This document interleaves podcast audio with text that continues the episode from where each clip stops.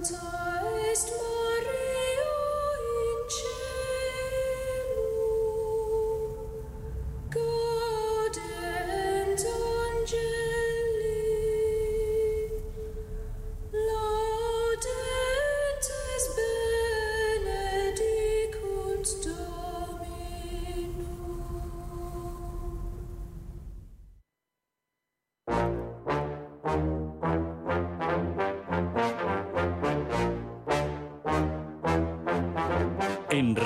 Intereconomía, Comer a Ciegas, con Jonathan Armengol.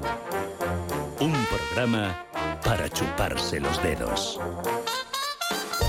Muy buenos días, queridos, queridas oyentes, bienvenidos, bienvenidas. Hemos vuelto, bueno, volvimos la semana pasada, pero la semana pasada voy a darle envidia a los invitados de hoy. La semana pasada hicimos el programa desde una terracita del puerto de una población maravillosa que es San Juan en Ibiza. ¿Qué os parece? ¿Dónde estamos hoy? En el estudio de radio. Ventaja. Estamos, venimos a mesa puesta, tengo a Almudena Ruiz en el control técnico que es muy relajante. Desventaja, no hay mar, eh, no estoy en la, en la zona de pasármelo bien luego, tal. La vida es así. Pero bueno, la realidad de la vida es que nos toca trabajar y que se pasó el verano aunque yo no haya tenido prácticamente vacaciones. Pero, ¿qué le vamos a hacer? Voy a empezar a presentarles a los invitados que tenemos hoy, ¿de acuerdo? Ignacio Prieto, ¿qué tal estás? Muy bien. Si digo el segundo apellido ya canta, ¿no? sí, un poquito ¿Sabe? más. Eh, Ignacio Prieto, pariente. No sé si has elegido un buen día para venir a la radio. Bueno, ¿Por qué? Es decir, les explico, él es gerente de José Pariente, entonces eso hasta ahí vamos bien, ¿no? Pero a tu siniestra, que lo de siniestra pega muy bien en estas cosas, tienes a uno de los mejores sumilleres de este país, que es eh, em, Ramón Sánchez, y que es sumiller del restaurante Epílogo antes del bodegón de Daimiel, donde yo he visto unas mejores bodegas de este país y donde mm, comer también come bien porque se lo hace su hermano, pero beber se bebe de vicio. Ahora la pregunta, pre- pregunta para Ramón, ¿hay eh, vinos de José Pariente en Epílogo? Hola, eh, buen domingo. En Epílogo no faltan nunca los vinos de José Pariente, igual que los teníamos en el bodegón. Dale un aplauso, ya está, ya está, ya, ya, bien, bien, bien, vamos bien, vamos bien. Este es el primer, vamos por un buen camino, ¿no? Entonces sí que has elegido un buen día, ¿te has dado cuenta, Ignacio? sí, sí, sí, acertado. Qué bien queda, ¿eh? Sí, sí, queda, queda, vamos. ¿eh? Si además me dices que con un José Pariente triunfo, no abrís ni una botella que me las llevo a casa. Vosotros, ¿qué, qué tal resultado da el José Pariente para eso?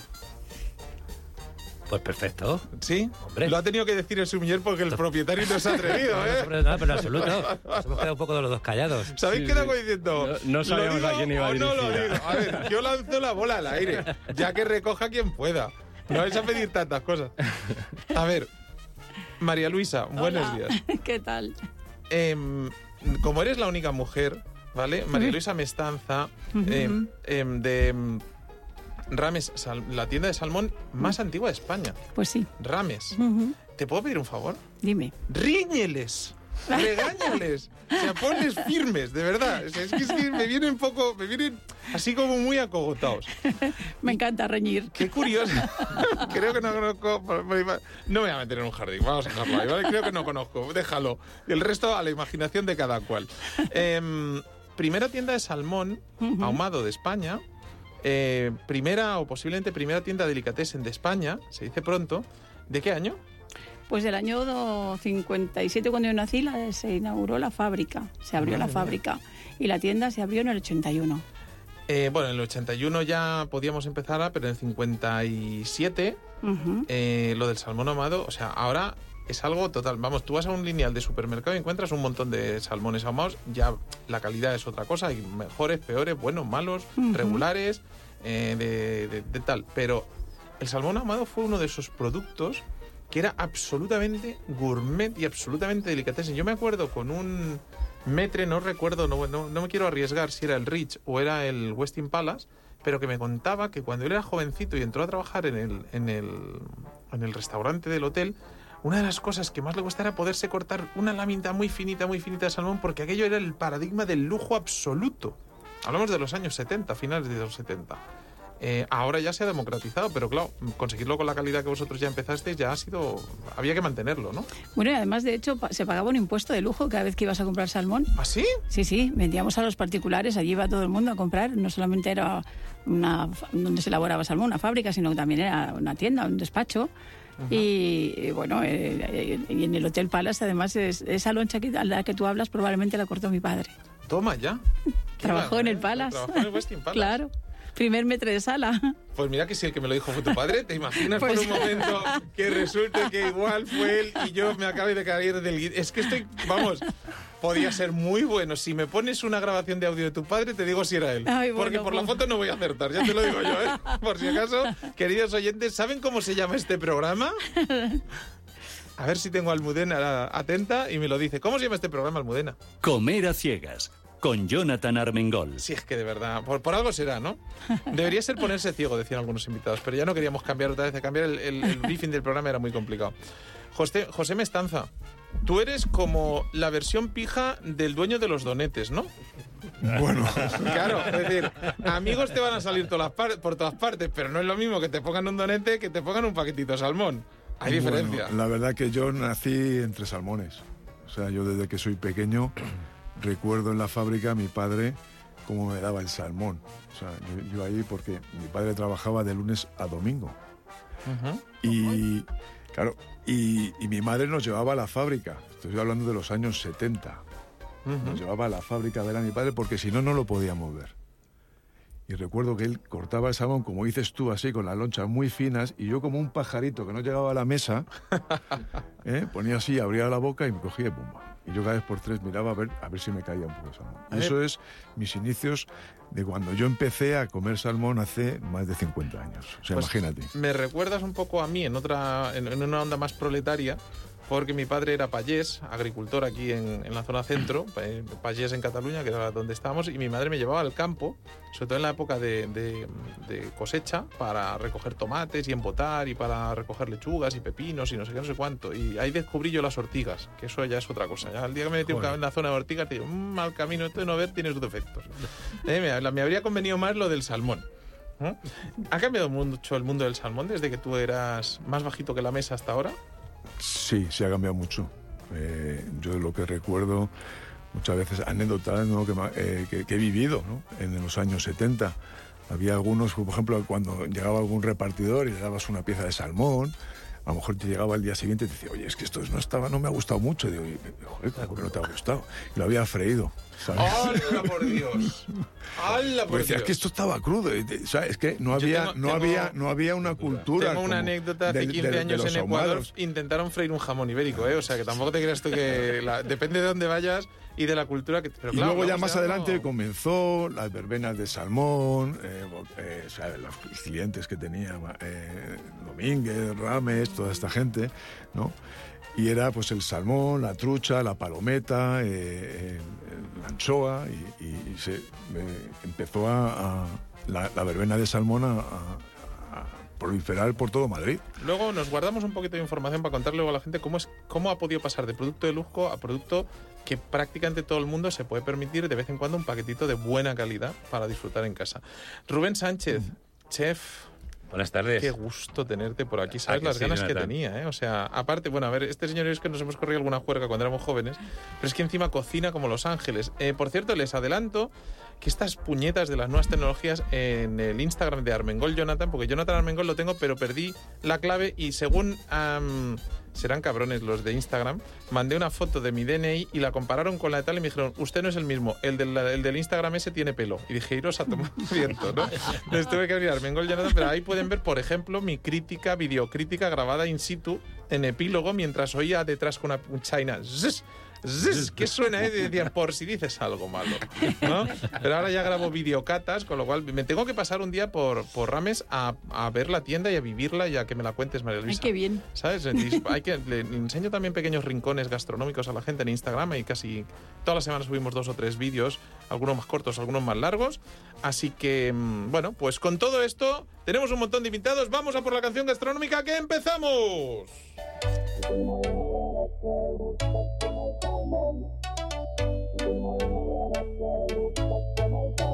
Comer a ciegas. para chuparse los dedos. comer salmón. El primo de novela que le gusta comer salmón. El primo de novela que le gusta comer salmón. El primo de novela que le gusta comer salmón. El primo de novela que le gusta comer salmón. El primo de novela que le gusta comer salmón. Salmón.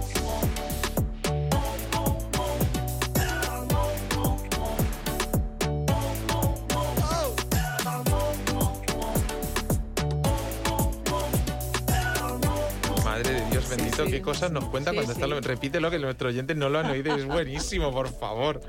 O sea, a ver, explícalo, explícalo. Ahora te ha tocado por abrir la boca. Cuenta, mira cómo se está riendo. A ver, pues que, que mi papá ahumaba de todo. Y entonces, entre No otras solo muchas cosas, salmón, eh, ¿no? no, él ahumaba todo, además le salía todo muy bien, ¿eh? Y se hizo pavo ahumado, lo hizo el pavipollo, le llamaba, y lo metió en latitas y demás, y con su aceitito, estaba riquísimo. Y yo era una cría pequeña y entonces me decían las personas que iban allí, dice, ¿y tú cómo te llamas, bonita? Yo decía, Luisita come pavito. Y me decía la gente, pero si tu papá ahumaba salmón. Y yo decía, sí, bueno, pero yo soy María Luisita come pavito. Toma ya. Eso, eso nos pasaba a Ramón y a mí cuando más con el salmón y con las gambas al ajillo. Mucho- sí, sí. Has tocado uno de mis platos favoritos. Sí, Se me ha llegado uno- de los míos plato, ¿eh? favoritos. Eh, nuestro es cierto. Y, y muchas veces cuando estábamos ahí en el restaurante, claro, Ramón y yo empezamos en la asada, ¿no? Con mi padre ayudándole. Y, y le decimos, papá, dice mi padre, ¿qué? Digo, anda, pedirle a mamá una de capa al ajillo y una de salmón. Vale, el salmón ahumado que teníamos allí, que ahora te diré la marca, que no me acuerdo ahora mismo que, con la que empezamos. Y, y dice, lo va a matar tu madre. Y claro, lo pedíamos cuando ya quedaba todavía mesas, pero todavía, todavía se podía pedir, ¿no? Pues venga, marcha una de gambas al ajillo y una de salmón. Y, y claro, cogíamos, cogía mi padre, pues, nos poníamos en un rincón, mi padre, mi madre y yo, y nos lo comíamos. Ahora que, los, ahora que lo- ahora lleváis todos con, con PDAs y que va todo ticado y marcado, ahora te pillaban Uy, fijo, ¿no? No, no, ahora no, pero uf, nos pilló mi madre un día con un follón que había comiendo, nos echó una bronca a los tres. Vaya Yo creo que la próxima entrevista me la traes, que eso tiene que O ser sea, muy bueno, ¿eh? Ya te acuerdas tú de mi, o sea, te acuerdas de mi, de Sí, mi sí, madre, que todavía sí que iba, ¿eh? Pero me metió una mala leche que no te puedes Sí, eh, imaginar. además zurda, tiene un Y zurda.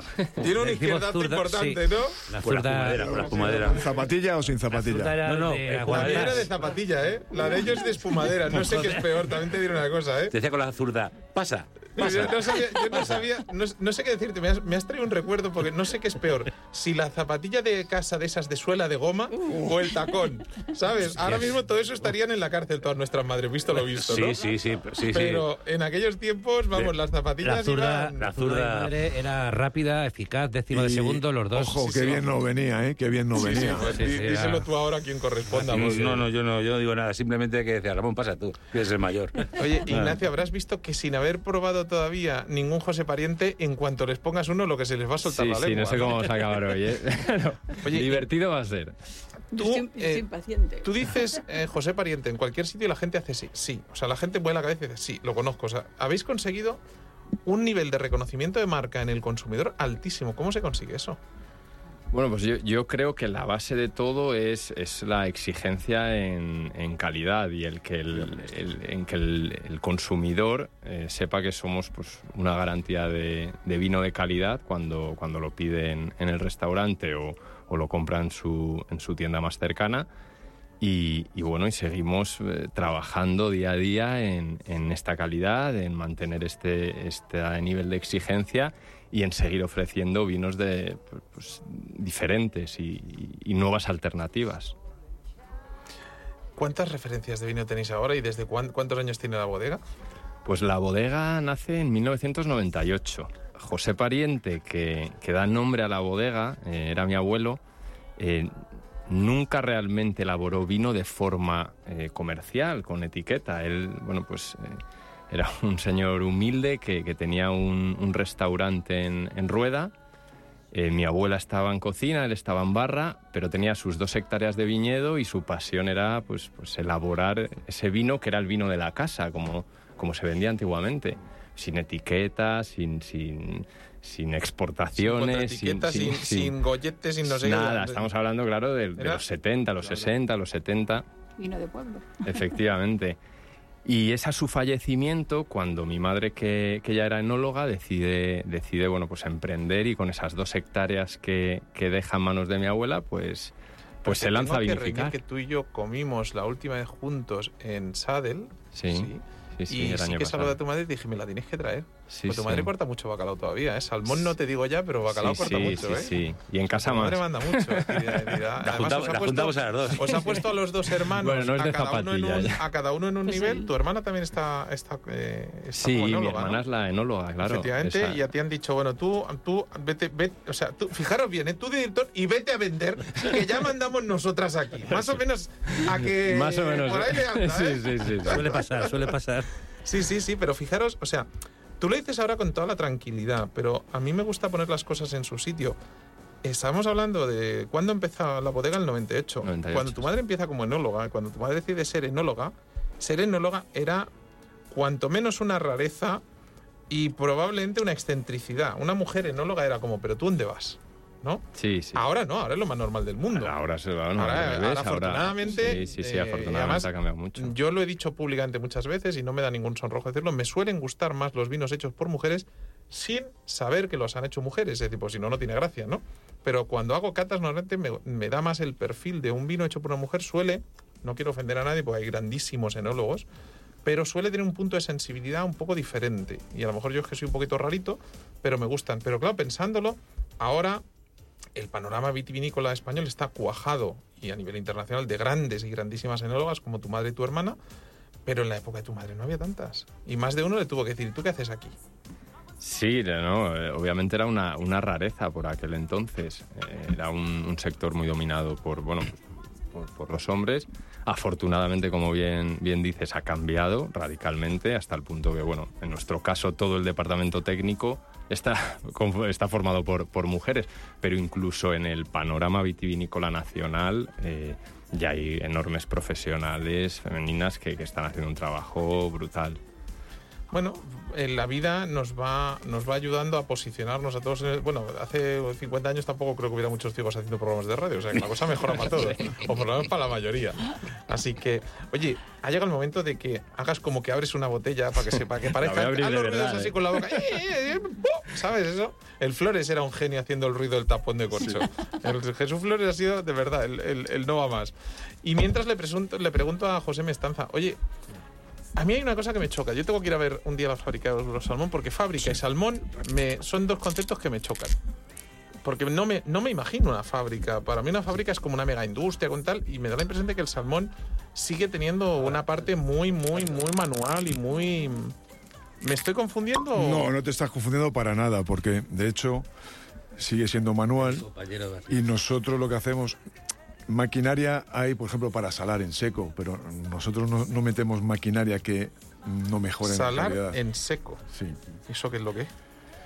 A ver, ahora te toca ya explicar.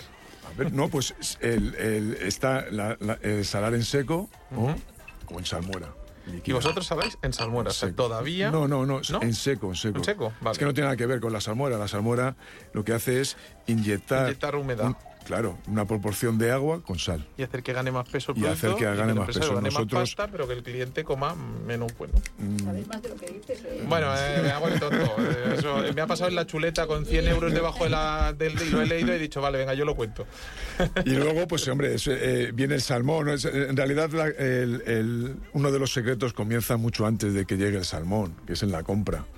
Es saber el comprar, es saber el crecimiento del salmón, cómo llega, cómo ha sido la matanza del salmón, o sea, ¿Dónde os una serie de parámetros. de salmón? Pues mira, principalmente en Noruega, pero también hemos comprado en, en Escocia, en, en Chile, en, en fin. ¿No te ha dado por comprar el campano, el primero que sale, para decir, lo voy a ahumar yo o tal? ¿Alguna salvaja de estas? No.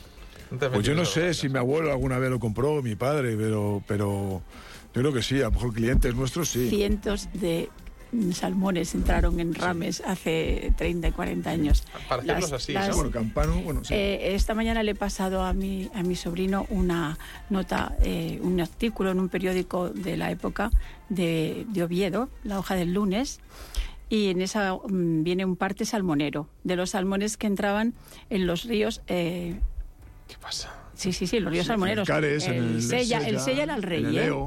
Eh, entraron unos 4.200 salmones de, de un peso medio de 7, 8 y hasta 10 kilos. ¿Cuántos entrarán ahora? Ahora no entra ninguno. Como aquel está casi en extinción. Y Qué yo, lástima. y los íbamos a recoger mm, a la estación y venían en sus cestas con el helecho y eso era una maravilla. Y luego los ahumaba don Ramón Mestanza, nuestro, tu abuelo, mi, mi padre, y, y venían de medio mundo a comprar aquel salmón tan maravilloso. Bueno, el embajador de Estados Unidos, ¿no? Bueno, Robert, sí, Es sí, que habéis sí. vendido a gente con mucha alcurnia vosotros, que yo sé por ahí gente que, aún, que ha comprado y que aún compra. La florinata. Exactamente, ¿Mm? absolutamente. Entonces, de, de aquella época a esta, ¿qué ha cambiado? Pues de aquella época a esta lo que ha cambiado es la masificación que hay del salmón en general en las grandes superficies. O sea, antes, tú date cuenta que era efectivamente era un producto más bien de lujo. Eh, lo que pasa es que luego cuando se fue eh, introduciendo en, toda la red comercial de España, pues ha ido co- cogiendo mucha presencia. De hecho, el salmón ahumado es uno de los productos más vendidos, en, en- en- no a lo mejor no en kilos, pero sí en presencia. En cuanto a, por ejemplo, en la, en, está muy la legal Navidad. Navidad. Eso te a decir, Navidad. está muy legal Navidad. Yo lo como Sí. todo el año, a mí me gusta todo el año. Yo, a lo mejor Hombre, tú estoy- date cuenta, mira, en la Universidad de Harvard, o sea, yo, hombre, yo, yo he podido ser sospechoso de decir, bueno, claro, ¿qué va a decir del salmón ahumado y del salmón, no? Pues es sospechoso, pero la Universidad de Harvard, ¿eh? un estudio de, con- de- durante tres o cuatro años, determinó que el salmón ahumado era uno de los cinco productos más saludables del mundo. Mira si hay productos en el mundo, ¿eh? O sea, y esto lo dice la Universidad de Harvard. O sea, porque tiene selenio, el omega 3, o sea, el- el- las vitaminas, las proteínas, o sea, el- es un, es un dice, producto muy, mi, muy... mi- mi técnica que dice que ella ha oído que el salmón es cancerígeno y que no hay que tomar mucho. ¿Eso qué es? Yo no Nah, lo he eso, nunca. eso, eh, vamos, para que tú tuvieses un problema de, de cancerígeno con el salmón, ¿eh? tendrías que vivir 200 vidas y estar comiendo cada día 3 kilos de salmón.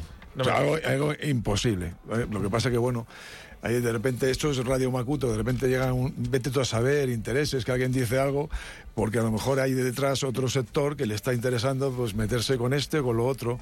Pero eso es una, vamos, eso es... Mira, mi abuelo, que en paz descanse... ¿Te, te has dado cuenta que los dos hermanos Sánchez te hacen bullying? Uno te apaga y enciende las luces y el otro va mordiendo cosas para que yo sepa que hay comida y de- quiera darle paso a él. No, pero Puedes mira. No, pero escucha. Mi abuelo, mi abuelo eh, estuvo comiendo salmón durante toda su vida y murió casi con 100 años. Mi abuela ver, con yo si me- 104. Si me, suministras salmón puntualmente, puedo hacerte el estudio de mercado y a ver hasta dónde llego. Perfectamente. O sea, si es por eso Cuenta- que, por cierto, cuenta con ello. te diré que me encanta, me hicieron llegar una caja de producto vuestro y me gusta porque el- el- también la forma de consumir el salmón ha cambiado. Es decir, ahora se vende de múltiples formas. Se vende, eh, en, por supuesto, los lomos enteros, que es, yo creo que es la forma más, más llamativa y más interesante, pero vosotros ya lo vendéis eh, cortadito en tacos. Lo vendéis en tartar de salmón ahumado ya hecho, Sí. cosa que le digo a la gente. Es decir, si usted o a vosotros no os gusta el, el tartar de salmón o de atún crudo, porque el pescado crudo no es lo mío, con un salmón ahumado bueno como este, y, aunque ya viene aliñado, picándole un poquito más de cebolleta fresca en el momento para que esté un poquito más crunchy y dándole un toquecito, haces un tartar muy, muy, muy bueno. Unas tostaditas por encima, es que la tostada que ha mordido aquí este, ¿qué, ha- qué has mordido, pendejo? ¿Qué has mordido? Me ha entrado- ya estoy salivando, ¿sabes? Entre pensar en el salmón y lo que ha traído aquí el mozo, Una galleta de cangrejo. una galleta de cangrejo. Sí. A ver, ¿dónde- bueno, sí, cangrejos puede haber. Cuéntanos, ¿qué, qué- por qué, os ha, ¿qué ha pasado? O sea, ¿qué ha pasado? ¿Qué- ¿Dónde está el bodegón de Daimiel? ¿Por qué habéis pasado epílogo? Eh, ¿Por qué abajo pone bodas, banquetes y bautizos y luego subes y estás mejor que en un muchos estrellas Michelin? A ver, explícanos qué ha pasado. Pues mira, eh, vamos a ver. eh, el bodegón de Miel fue una época, o sea, un restaurante de familia que seguimos teniendo allí en casa. O sea, que nuestra casa es la que... Os parecerá bonito llenarme la copa de vino y no decírmelo, ¿eh? No voy a ¿Sabes? decir más, ¿eh? Y no, yo estoy preparando las tapas también, pero así de, de esta manera, pues mira, fue una época muy bonita que tú conociste. La verdad es que el restaurante lo tenemos allí, o sea, pero el problema que fue que no vimos acotada mucha nuestra evolución, ¿no? Estamos en una población por, por debajo de 16.000 habitantes y la verdad es que y la verdad es que nos vimos Ramón y yo muy limitados. Eh, durante un tiempo, pues bueno, Ramón se fue a formar fuera, yo me fui también fuera, estuve en, eh, México, estuve en Alemania y hoy trabajando y la verdad es que muy contento, muy bien, pero nos salió la oferta de trabajar en Tomilloso. O sea, que Eh, habéis estado un tiempo separados. Sí, como hermanos. No, no me, no me, no, no No. me separo de él ni con agua caliente. No, no. ¿Eh? Y, no, pero bien, la verdad es que muy bien. Eh, lo que pasa es que salió el tema de Tomilloso, eh, que empezamos dando eventos. Yo nunca había dado eventos. O sea, yo un evento lo había dado por encima, sí lo había dado, pero no de forma continua, ¿no? Oye, me picaba la curiosidad. Digo, Rubén, ¿serás tú capaz de hacer esto? Y bueno, la verdad es que ya eh, es fácil. O sea, hacer un evento requiere mucha preparación, pero la verdad es que es fácil. O sea, nosotros hemos llegado a dar un fin de semana a mil, mil quinientas personas. Pero... Y que se vayan contentas. Y que se vayan contentas, que es lo importante. Y luego, ¿qué lo qué es lo que hicimos? Pues eh, montar un restaurante gastronómico porque yo me iba. O sea, yo mi idea era... Tuve una oferta muy buena del extranjero y me iba. Pero bueno, me convencieron, me dijeron, oye, mira, oye, vamos a montar este restaurante para ti. Haz lo que, te dé la gana. Me gusta, pues yo me quedo aquí. Yo le voy a traducir, ¿vale? Em, que no se ofenda a nadie, pero la pasta se gana en los eventos porque eh, a, a 1500 cubiertos es más fácil tener un cierto margen comercial y luego el juguete lo tiene arriba, entonces yo les recomiendo, ¿cuánto cuesta el menú de degustación? Es que me- se me saltan las lágrimas de la risa. Tenemos dos menús de degustación. Sí. Un menú de degustación con 13 pases Sí, por 45 euros. espera que me río, ¿eh? vale, sí. Y, el luego el siguiente que tú comiste, por cierto, que son 26 pases por 70 euros. y aquí sigo vivo, 70 euros. Yo les recomiendo que vean mi Instagram, Almengol Jonathan, y vean el, el vídeo que subí en julio. No subí los 26 pases porque habría sido un vídeo de 25 minutos ahí, prueba, prueba, prueba. Pero es que estamos hablando de que sale más barato, pero infinitamente más barato, coger el coche, bajar a Tomelloso, comer, alojarse y volver al día siguiente. Imagina, porque culpa de Rubén, que luego no hay que conduzca luego a la vuelta.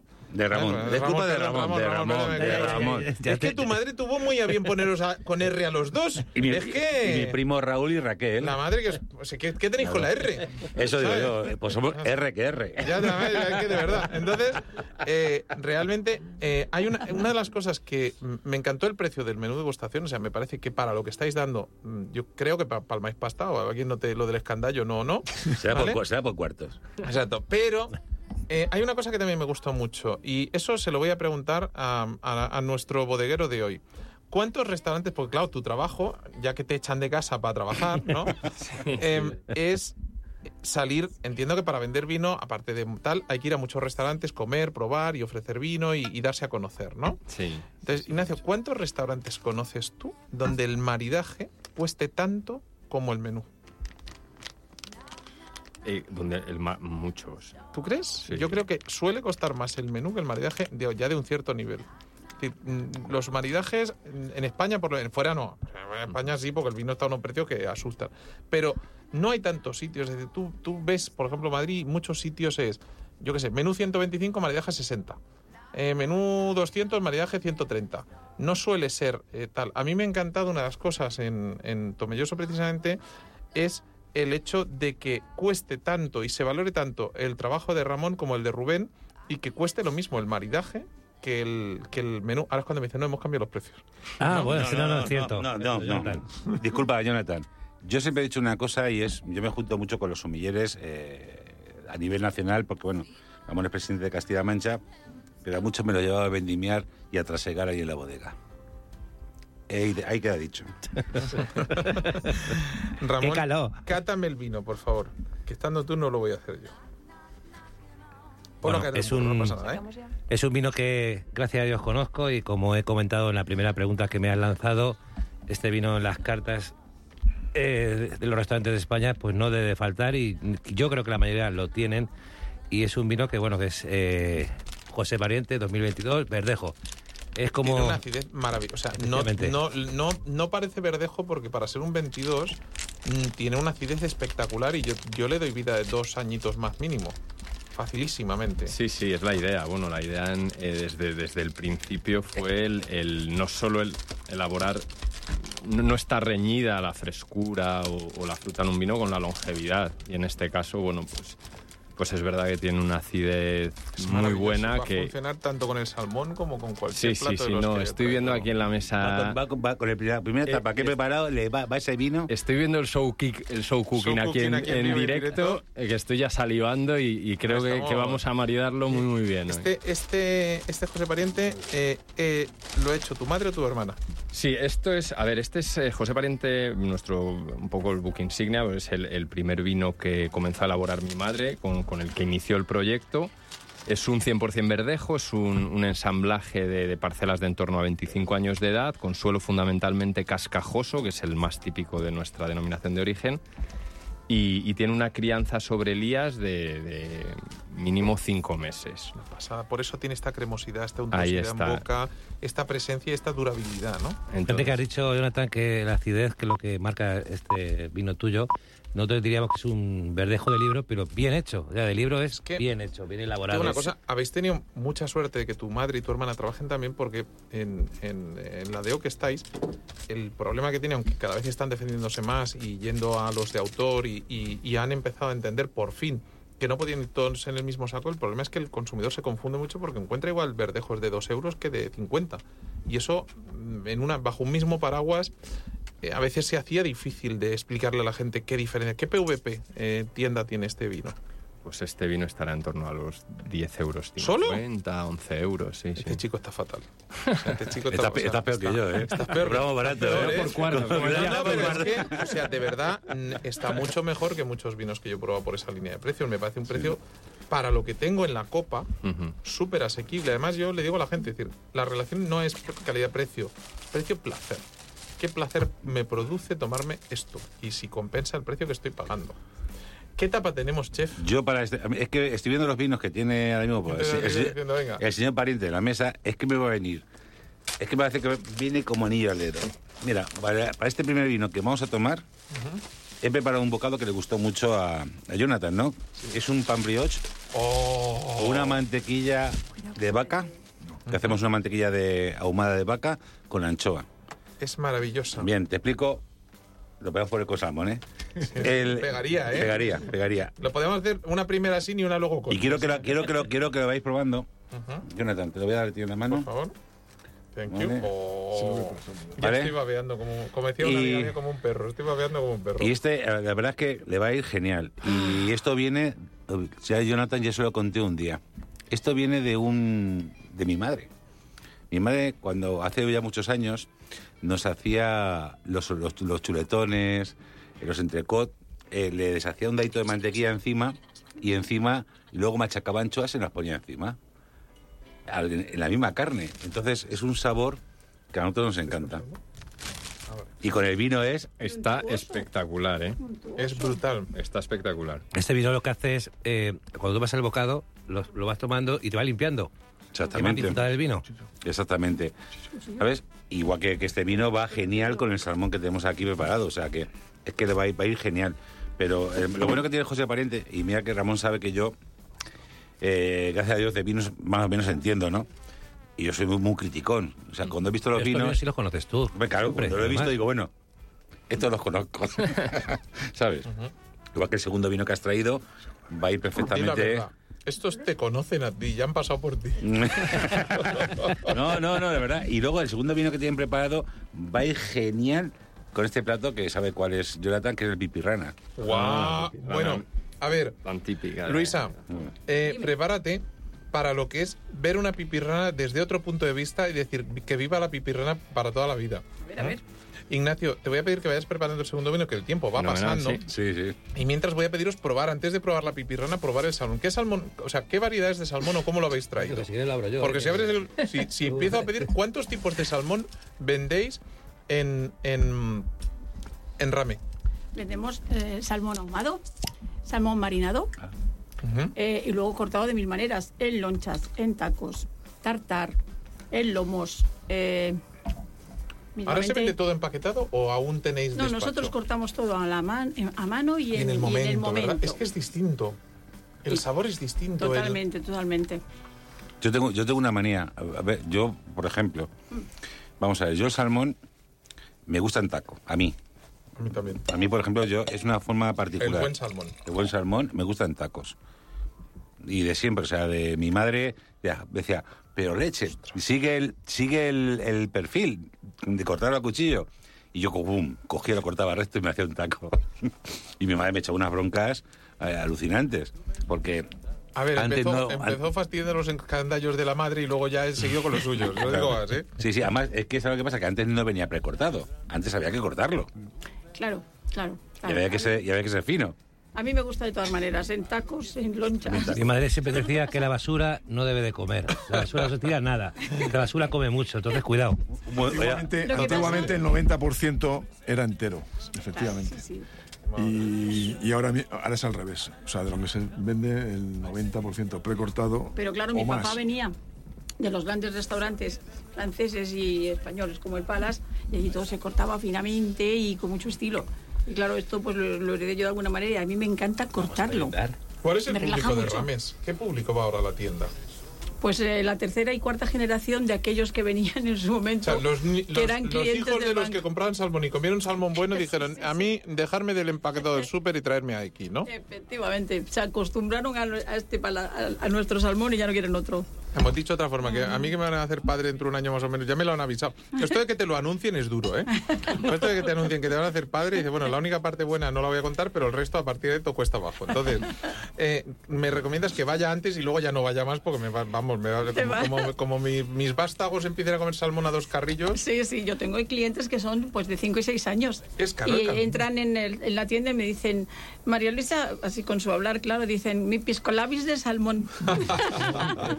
María Luisa, ¿es caro el salmón? no, que va. No es caro porque es que te cunde muchísimo. Yo como Ahí mamá de casa que soy, Ah, no, mientras no cojas una- un, un- un troncho entero y lo frías, vamos bien, ¿no? no, hombre. Claro, o sea, si lo haces en lonchitas y lo has si frito con su blini, lo que- aquí lo ha puesto con blini, Hombre, date así un poco picadillo ligeramente para que le entre el oxígeno. O sea, que la que sí. sabe, sabe. Date cuenta, Jonathan, que tú compras un kilo de pescado ¿eh? y con la merma que tiene, ¿cuánta gente come? ¿Cuántas personas? ¿Cuántos comensales? Sin embargo, con un kilo de salmón, Ah, vale, sí. No, con un primer de plato comen puede comer 8, 9, 10 10 personas, te iba a personas. decir 10 yo, fíjate. personas, sí, sí, sí. sí. Yo a creo 100 que más de, gramos. más de 100 gramos de salmón O sea, que si echas la cuenta, el lo salmón es un producto muy, muy, muy, muy económico. Y la, Por eso, por- la versatilidad Claro. que tiene. Oye, Claro, y es lo que bueno que está con Jonathan. el José Pariente, no voy a decir más, o sea... Lo que decía Jonathan, que qué es lo que ha cambiado. Ha cambiado la presentación, la forma de... Antes era, el, recordaréis, ¿no? El pan tostado con un poco de limón. Y eso era como se comía el salmón. Y ahora es con un poquito Ahora de hay, un blini como mira, con blinis, en huevo, con baos, eh, bikinis, eh, se me, acaba la, tostas. se, me sea, se me acaba la mantequilla esa, si no lo voy a Bikini, probar. bikini de salmón. Uh, Sí, qué idea más sí, buena. Y en ba- un bao de salmón. bao de salmón, eh, eh, eh, huevos revueltos con salmón. eh. Nosotros eh, vamos a lanzar una hamburguesa en... Vamos a abrir ahora una tienda en el Gran Café de la finca, en diciembre. Y una, una hamburguesa que vamos a hacer con tartar, pan de cristal,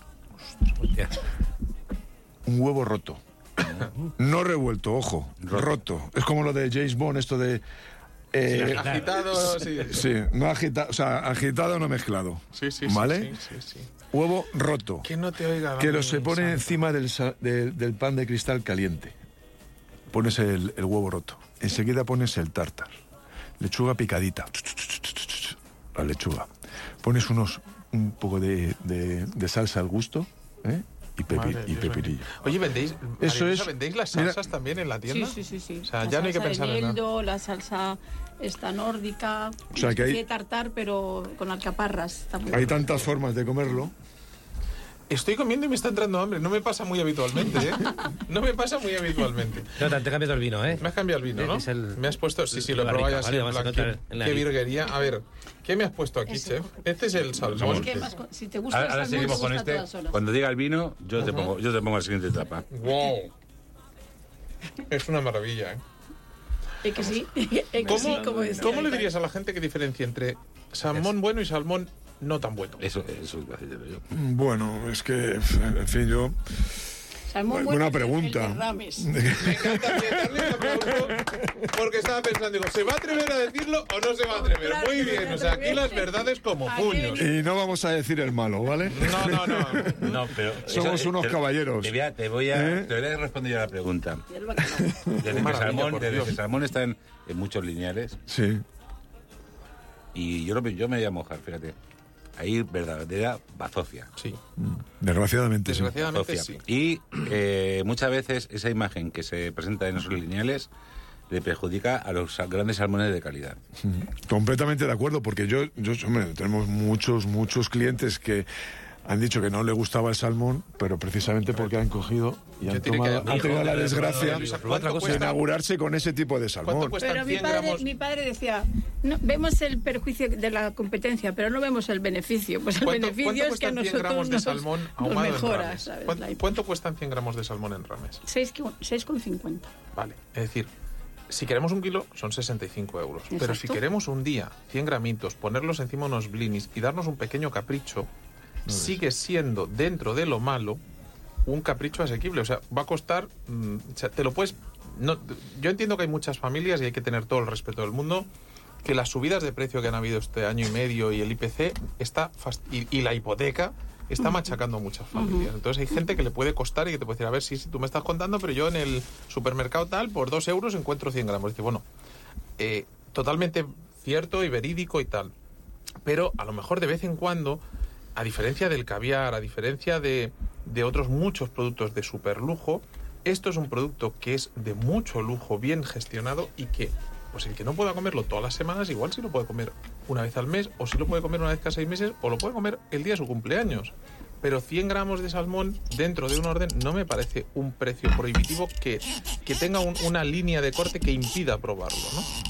Y yo sí le recomendaría a la gente que se acerque un día a Rames, y lo digo con todo el cariño y no me pagas nada por hacerlo, pero lo digo con todo el cariño, que se acerquen un día y lo prueben porque a lo mejor entenderán la diferencia de lo que estamos hablando. O sea, entiendo que cuando viene lo del salmón, lo del caviar de Río Frío, digas, una latita, ¡ostras! vale. Pero una botita de José Pariente, una, unos 100 gramitos de, de salmón ahumado comprado en Rames, y tal, son 20 euros que a dividir entre la parienta y el pariente, o las parientas y los parientes, que ahora hay de todo, y todo es legítimo, eh, por menos de 10 euros te montas una cenita romántica de estas que luego acaban en fiesta. O sea, no voy a decir más. ¿eh? Y si, no, y si no, no compramos más salmón. Exacto. Rubén, ¿cuánto, Totalmente de acuerdo. cuánto eh, es decir, cuáles, cuáles, perdón, que siempre os confundo a los dos hermanos todo el rato. Yo soy Rubén y el que está a tu izquierda, Ru- Ramón, eh, No, yo ¿cuán- soy Rubén, ¿eh? Ya, ya, me estáis liando. Ramón, me estáis volviendo loca ya, ¿eh? Ramón, eh, ¿cuántos y cómo seleccionas los vinos en epílogo para que la gente disfrute? Porque había una jarta. ¿Cuántos vinos me pusiste en el menú de, de 75 euros? Pues creo que con los champán, los vermouth, los vinos, eh, los amontillados, eh, el- los dos semidulces, pues por lo menos nueve, Jonathan. Nueve vinos. A ralentín. ¿eh? A ralentín, pero sin contar la botella de champán, que esa fue eh, la Esa no primera. fundimos al Esa demás. no. ¿sabes? Esa no la única que no lo hizo, que mando recuerdos, fue a la conductora, que esa no bebió. Pero mm, mi, mi amigo y yo, no voy a decir quién, pa- por si acaso no le echan del curro. Adrián. Otro periodista, yo no lo he dicho, ha sido tú. ¿eh? Eso te pasa, Adri, por hablar del, del chochín. Eh, sí, sí, sí, sí. Le dije que viniera y dijo, uy, tengo mucho trabajo. ¿eh? Pero yo creo que claro, sabía que le iba a caer el, le iba a caer el pelo.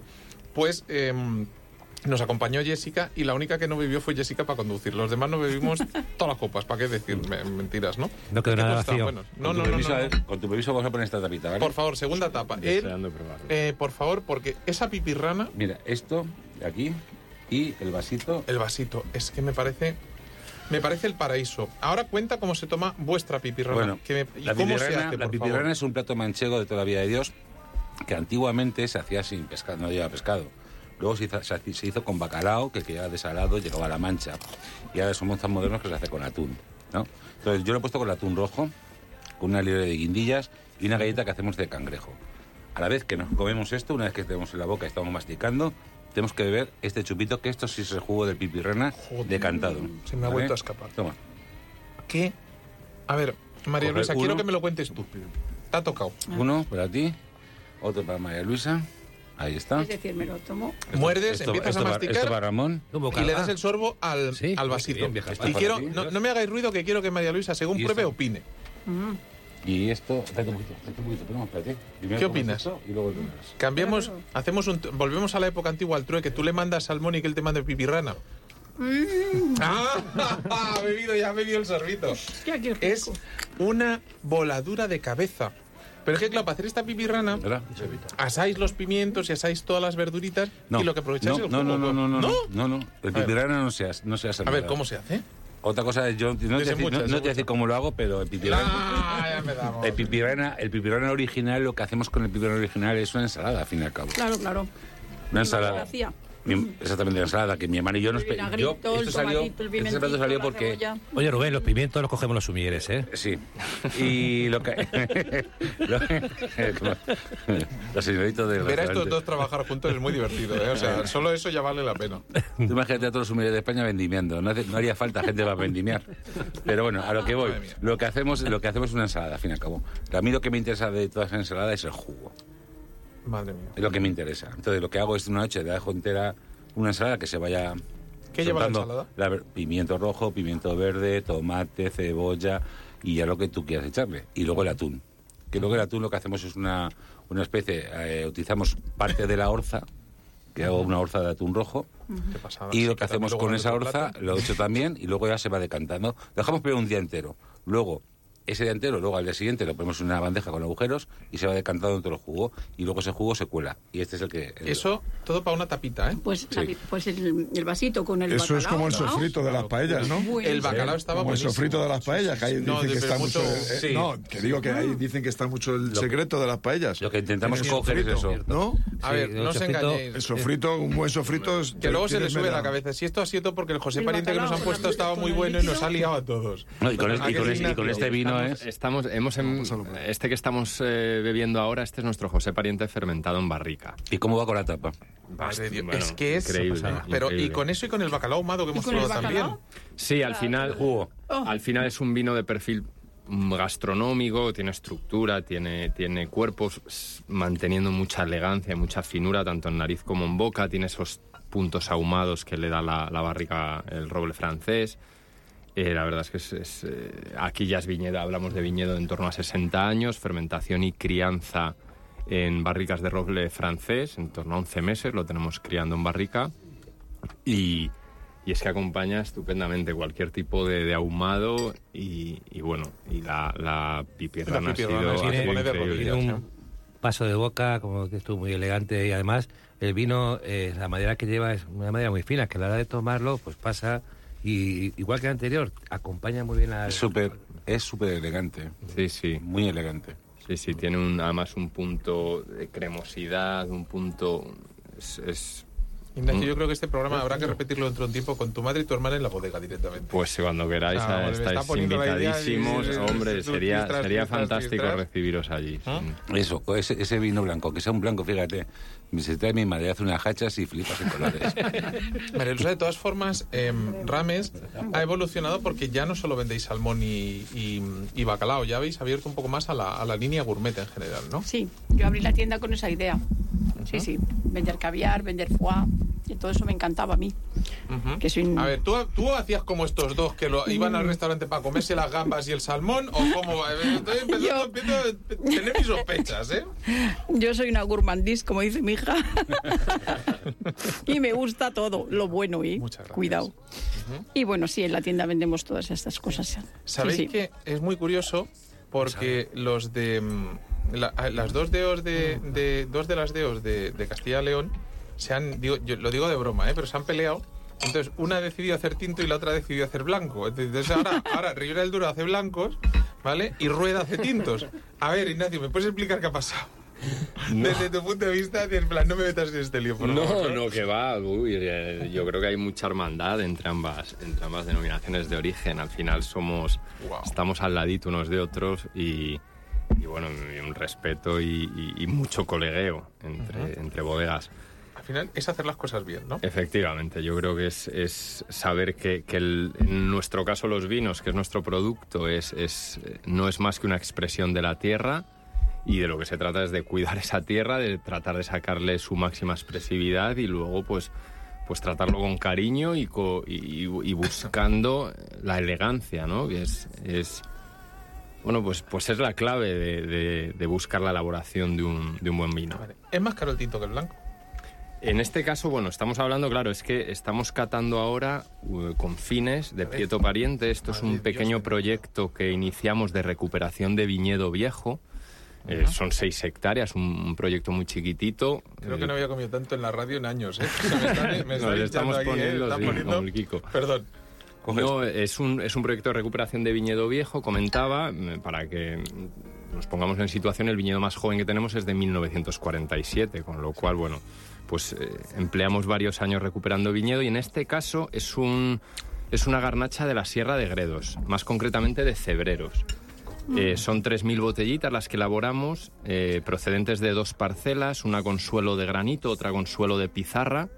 Eh, vinificamos por separado y luego ensamblamos ambos, ambos, ambos suelos para buscar pues, pues un poquito este perfil de, de- vino donde hay, hay cierta estructura, cremosidad, manteniendo eh, esa- ese puntito Me bueno estoy de acidez. imaginando a tu madre y tu hermana en jarras mirándote diciendo, ensamblamos, ensamblamos, el Sí, plural sí, sí, majestático, sí, aquí las que... Sí, sí, sí, sí. No.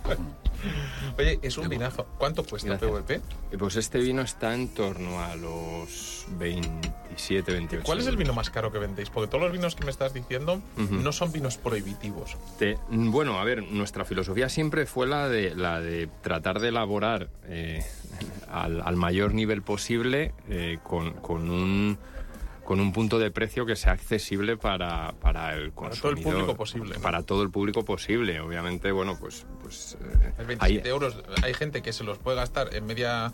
En, en- en dos minutos y hay gente que tiene que hacer un poco de tal, pero, pero sí. evidentemente son vinos que para la calidad y para el placer que provocan, es- me, has, me has generado un problema. Me has generado un problema porque yo siempre he preferido vuestros blancos y ahora mismo me ha generado un problema. Porque ahora ya tengo el corazón partido y ahora cómo lo hago. ¿Sabes? Os falta hacer clarete para no tener que discutir. ¿Eh? Hacemos un rosado, ¿eh? que hemos sacado este año al mercado, Victoria, que le pusimos el nombre en homenaje a, a mi madre, que se llama Victoria, Victoria Pariente, y, y bueno, pues hemos sacado una pequeña cantidad de botellas que, que la verdad es que han, han gustado mucho. Yo te voy a volver a instar y te digo, buscaremos la fecha y, y entrevistaremos a los tres. Madre, hermana y hermano. Ignacio, ¿cómo, Sí, me, sí, cómo me gusta este perfil de, Es de vinos que se está haciendo en, en la Sierra de Gredos y el color que, es el bueno, color que están haciendo así un poco los, los compañeros bodegueros. Pero este esta garnacha y lo que he hecho del precio me parece muy bien porque son poquitas hectáreas y esto tiene un trabajo, Jonathan, terrible. Sí, sí, hablamos aquí, la, la viticultura allí es, es casi... Casi heroica. Estamos ¿no? hablando a más de mil metros de altitud, eh, no se puede, ven- todo es a mano. No hay tractores, no Obviamente, hay- no hay... No eso tienes a los sumilleres. Oye, perdona, nos quedan cinco minutos y Uh. quiero que les explote la cabeza a los que están por aquí. ¿Qué me has puesto? Porque esto es lo que... Este, eh, además Me que va, explotó va- la va cabeza. con el vino, que es un Pero es chorizo. que, es que, a ver, ¿os habéis puesto de acuerdo o qué? Pues yo creo que ahí ha habido cruce de WhatsApp No, o de no, algo, no, ¿eh? no, va. No nos conocíamos, No, ¿eh? no, la verdad es que ves que han venido los tres. De cosa, cosa que procuraremos que a partir de ahora se note poco y va- os veros mucho, ¿no? No, no, pero además ha sido porque. Oye, una pregunta quiero hacerte yo. Pregunta. ¿Por qué esa manía de que los tintos van con las carnes y no sé qué y los blancos Este- van con los bueno, pescados? este tinto va con Explicarme un este poco, chorizo porque yo tal, es que me bueno, tomo el acabo- vino con acabáis de todo. comer- acabáis de comer un chorizo de lubina. Que está divino. Pescado. Que Un está chorizo de lubina. O sea. Ten eh, cuidado que no quede ninguna ninguna raspa porque veo aquí a Ramón, ah, no, a, a- perdón. Te acabo de cambiar el nombre. Te he cambiado el nombre, pero ¿sabes? te he señalado, ¿eh? Te- Sí, sí, sí, sí. ¿sabes? Pero está intentando esconder una para copiarlo y hacerlo en, en- en la fábrica. Eso no es problema. ¿Sabes? Eso no es problema. Voy que allí, le- voy allí y se lo hago. José, eh, eh, di- suéltalo. Venga, no lo escondas. Que te veo, en- te veo No, yo la verdad que me, en me- Eurosalmón haciendo chorizo de lubina. ¿Sabes? Madre me lo has quitado bien. de... de- Te quita la idea, ¿no? Pero el Te abuelo hacía lubina ahumada, que estaba muy Sí, buena sí, sí, sí, sí, sí, sí. Sí, sí. Sí. Oye, pues mira, me habéis dado una idea, no voy a hacer, pero en el Camino del Fuego, en el canal de YouTube donde cocino, que aquí hay uno que va a venir a cocinar conmigo, ¿eh? pero, pero hice hace poco una, mm, una merluza a la estaca, al estilo argentino como la carne, pero en merluza, y después de probar este chorizo de tal, voy a hacer una lubina ahumada. Es que puede quedar de muerte, ¿eh? Madre mía. Yo lo que utilizo de la lubina, eh, utilizamos lubinas muy grandes, ¿no? eh, utilizamos la parte de la ventresca. O sea, solamente. ¿Por qué? Porque la grasa, el oleico que tiene, nos permite secar. O sea, y luego encima refuerza el chorizo. Entonces, eh, mm, tiene un proceso, este chorizo tiene ya 60 días. O sea, porque nosotros lo hacemos como en La Mancha, siempre se ha hecho, secándolos. Entonces son 60, sí, 62 meses, sí, A ver, desde que lo hicimos. Rubén, me quedan dos minutos de programa. Sí. Y entonces, mm, como hemos hablado, pero hemos tocado platos por encima, mm, hazme un resumen del menú, por favor. Del menú. Sí, unos cuantos platos. Vamos a ver, si os habéis, os habéis dado cuenta, eh, esto- mi restaurante está en La Mancha y hemos probado tres productos de pescado, ¿no? Es, es- es curioso, ¿no? Pero mi menú consta, eh, sobre todo del gastronómico, consta de, aperitivos que van enfocados mucho a una visión mía de la, de la cocina manchega, como es el caso de pipirrana, como es el caso de, de la caza, que estamos en una zona muy importante de caza, como es Tomelloso o la zona de Ciudad Real, y tocamos diferentes aperitivos siempre, con la caza y con los pl- platos manchegos, ya sea con unas tierras de migas, ya sea ahí utilizamos mucho los pescados de río, utilizamos la caza como bien he dicho, y luego sobre todo el cordero, ¿no? El cordero, por ejemplo, yo hago un bocata, que me gusta mucho. Como el bocata de, de calamares, pero en cordero. Podría ser perfectamente un bocata de calamares en versión Bien. trampantojo, pero es de cordero. Es de cordero, Brutal. exactamente. Brutal. Está, está muy rico, no, ¿no? no, no, no, pero es que parece. O sea, te vuelvo a decir, mira el, Liviano. el Instagram de Armengol, porque es, es un habladero de cabeza. Es que parece.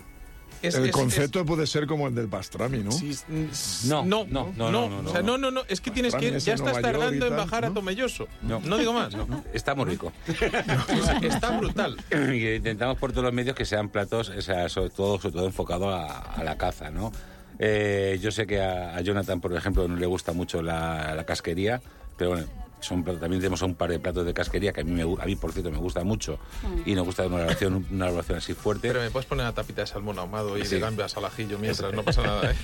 Yo la- las gambas al ajillo las hago de Eh, sí, pues no me las has puesto. Tengo que volver. como, ya todo- como yo, todos pero- hemos hablado de nuestra madre, yo voy a hacer un Kit Kat porque mi madre me hacía comer muchos filetes de, de hígado. A mí igual, a mí igual. Y nosotros- año. Entonces esto va dedicado, va dedicado a mi mamá. Que ¿Cuántos filetes de hígado me he comido? secreto.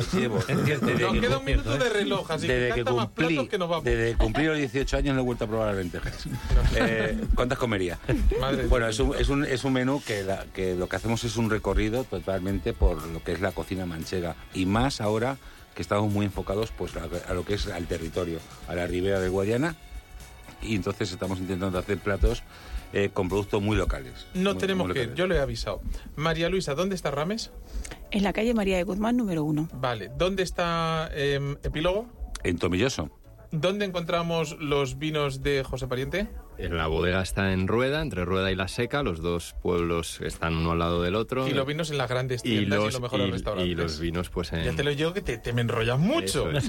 ¿eh? Y. Eurosalmón no voy a preguntar porque me podía quedar a vivir en la fábrica directamente. Entonces me voy a portar bien. En, en Rames. En Rames, directa. Vayan a Rames de- que te aguante ella. Queridos oyentes, ya saben, esto es Radio Intereconomía. La próxima semana más y mejor aquí. Comerá Ciegas la próxima semana en el control técnico Almudena Ruiz, en la dirección y locución Jordan Armengol. Los invitados aquí aplaudiendo. Nos vamos todos. Vemos,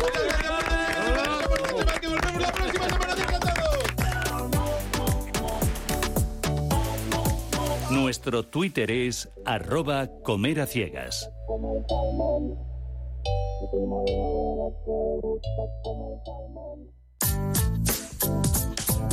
Nosotras en la Onda.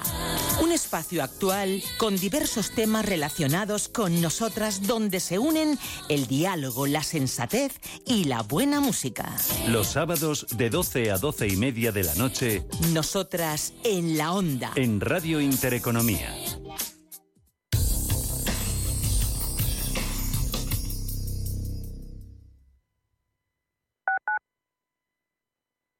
Radio Intereconomía. Información financiera en tiempo real. Vigésimo sexta edición de la Feria Internacional de la Mujer Rural Pronatura. Del 15 al 17 de septiembre en Segovia. Mujeres rurales de todo el mundo ponen a tu disposición todos sus productos artesanales y naturales, hechos a mano y con mucho cariño. Quesos, miel, panadería, joyas, complementos, cerámica, jabones. Pronatura. 22 artesanas te esperan en la Avenida del Acueducto de Segovia, de 10 a 14 y de 17 a 20 horas. Más información en femur.es. Organiza la Federación Nacional de la Mujer, FEMUR. ¡Ven! ¡Métete debajo de mi paraguas! Siempre hay alguien que cuida de ti. En Autocontrol, anunciantes, agencias y medios, llevamos 25 años trabajando por una publicidad responsable. Campaña financiada por el Programa de Consumidores 2014-2020 de la Unión Europea. Los domingos de 12 a 12 y media de la noche, Diálogos en Familia, en Radio Intereconomía. ¿Qué tal amigos? ¿Cómo están? Les saluda Fernando Díaz Sarmiento. Hoy nos acercamos al universo fascinante de la educación, de la familia. Son nuestros diálogos en familia. Diálogos en Familia. Os esperamos. No necesitas metaverso para adentrarte en otros mundos. Con B de clásica. Candy Sánchez pone banda sonora a las noches de domingo. Deja que tu imaginación marque el rumbo. Con B de clásica. Los domingos a las 9 de la noche. Escúchanos también en iVoox y en intereconomía.com. Con B de clásica. Búscanos.